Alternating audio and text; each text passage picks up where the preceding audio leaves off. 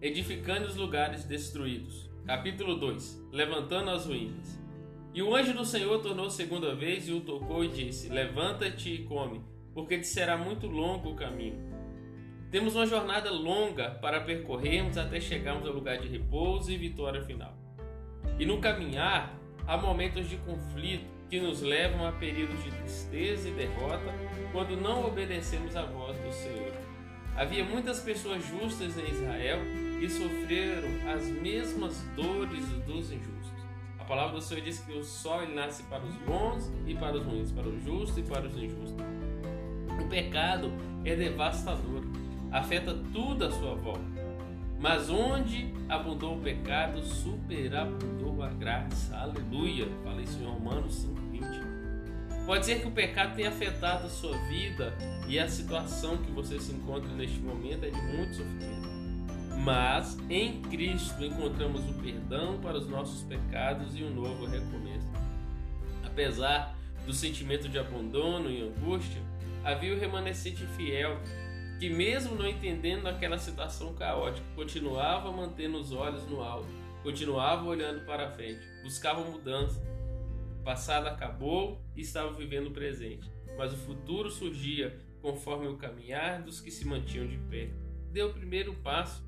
Filipenses, no capítulo 3, vai dizer: Irmãos, quanto a mim, não julgo que o haja alcançado, mas uma coisa faço Esquecendo-me das coisas que para trás ficam e avançando para as que estão diante de mim, prossigo para o alvo da soberana vocação de Deus em Cristo Jesus. Paulo não permitiu que a dor e a demora lhe roubasse a vontade de viver.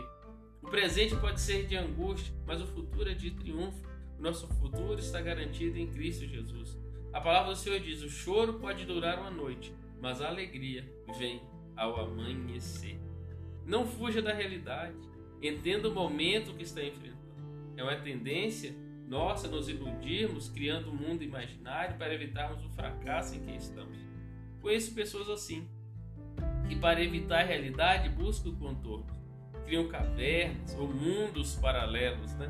Finge é, que o céu é azul e o sol ilumina e há campos floridos todos os dias. Foge da realidade como um ator que representa outra realidade, é, eles também se apresentam-se dessa forma, fugindo daquilo que está à sua volta.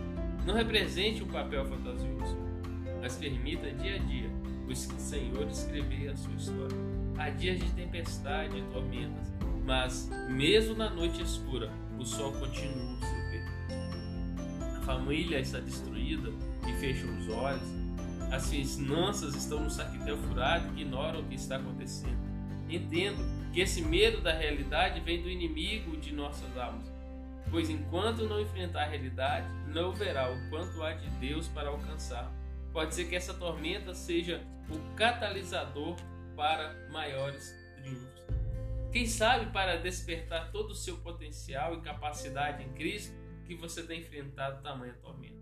Foi o confronto com Golias que revelou o potencial de Davi, uma vida com Deus. Entenda o período, compreenda a situação, veja a realidade a qual ela se apresenta. E assim decisões acertadas serão tomadas usando os recursos disponíveis e agindo pela fé. Não são os recursos que te limitam, mas você mesmo. Desejamos iniciar projetos sempre com fartura de materiais quando deveríamos entender que os recursos estarão disponíveis à medida que avançamos. Lembra-se de Neemias? Buscou entender a realidade e usou os recursos que estavam ali.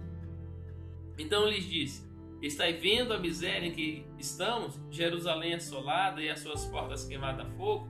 Vinde, pois, reedifiquemos os muros de Jerusalém e deixamos de ser o pobre. Neemias ele diz isso no, seu, no capítulo 2, no versículo 17. Então ele nos chama aquilo que nós temos em mãos. O que você tem? Jó tinha paciência e alcançou a restauração. José tinha um sonho e alcançou o palácio. Moisés tinha uma visão e alcançou a graça de Deus. Gideão tinha um desejo de mudança e alcançou o triunfo. Davi tinha um coração de adorador e alcançou promessa. A viúva tinha fé e alcançou a prosperidade. Bartimeu tinha perseverança e alcançou uma nova vida. Paulo e Silas tinham louvores e alcançaram a liberdade. Enquanto eu falo aqui contigo, lembro-me de um amigo que, mesmo tendo grande potencial, não tem novidade de vida, vive na mesmice, finge que está tudo bem, quando na realidade sente-se um fracassado, tão somente porque não utiliza a sua capacidade. Prefere a derrota a enfrentar a realidade e lutar para ser um vencedor. Ebed Meleque lançou a corda, mas Jeremias teve que segurar para sair do poço de lama. Lute, enfrente os seus temores, não se limite. Né? Onde estou? O que eu vejo? Nós precisamos avaliar dessa forma. É fundamental sabermos onde estamos. A localização exata não nos deixa perdido ou confuso. Mesmo à noite, nós conseguimos caminhar e andar tranquilo e não ficamos temerosos, pois sabemos onde e, e qual local chegar. Como você se encontra hoje? Aonde você quer chegar? Como está sua vida? Como está sua comunhão com Deus, sua vida de oração? O que te motiva? Talvez a leitura amorosa e persistente da palavra de Deus? Como está enfrentando essa situação? Com fé ou com medo? Qual o seu propósito? O que você está vendo? Precisamos avaliar com precisão a nossa vida diante do cenário de negridão e densas trevas. A maneira que vemos e pensamos determina nossas ações. Israel viu um gigante, Davi viu Deus. Israel viu montanhas e inimigos, Josué viu Deus. Israel viu o deserto, Caleb viu Deus. O que vês? Eleva os meus olhos para o monte, de onde me virá o socorro? O socorro vem do Senhor, que fez o céu e a terra. Sentimentos de fracasso, inferioridade, somente acrescentam dores e não trazem a solução que precisamos. Se Deus é com você, você tem que compreender isso e agir conforme a vontade dele. Precisamos agir a nossa fé conforme a sua palavra.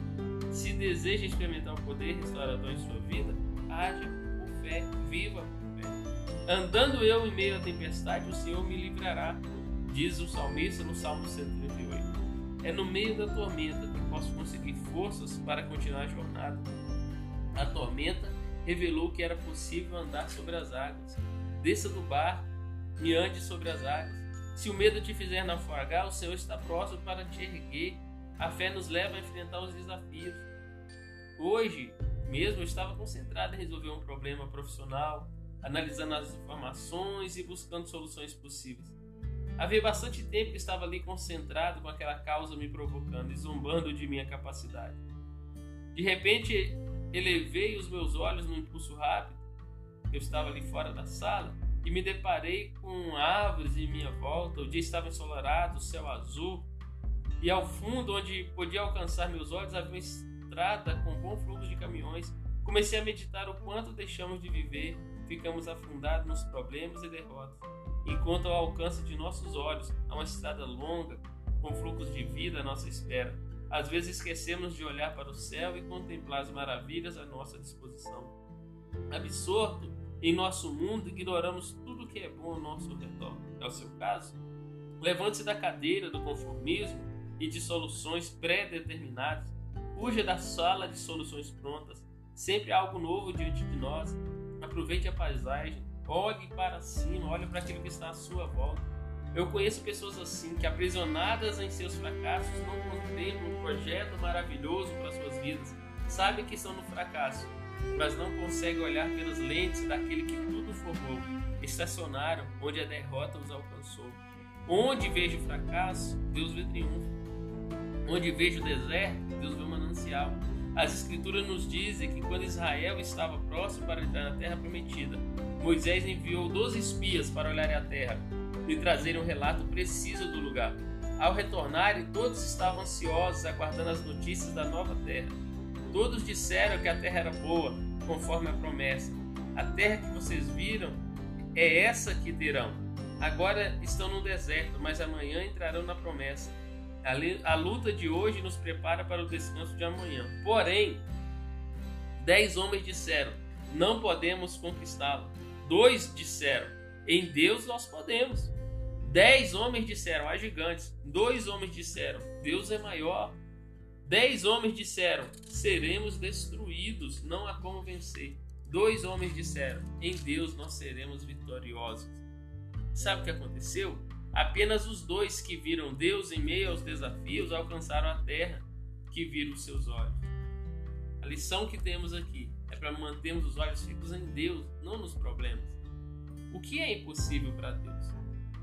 Ainda que o exército me cercasse, o meu coração não temeria. Ainda que a guerra se levantasse contra mim, nele confiaria. O Senhor tem poder para mudar a sua situação agora. Basta uma palavra.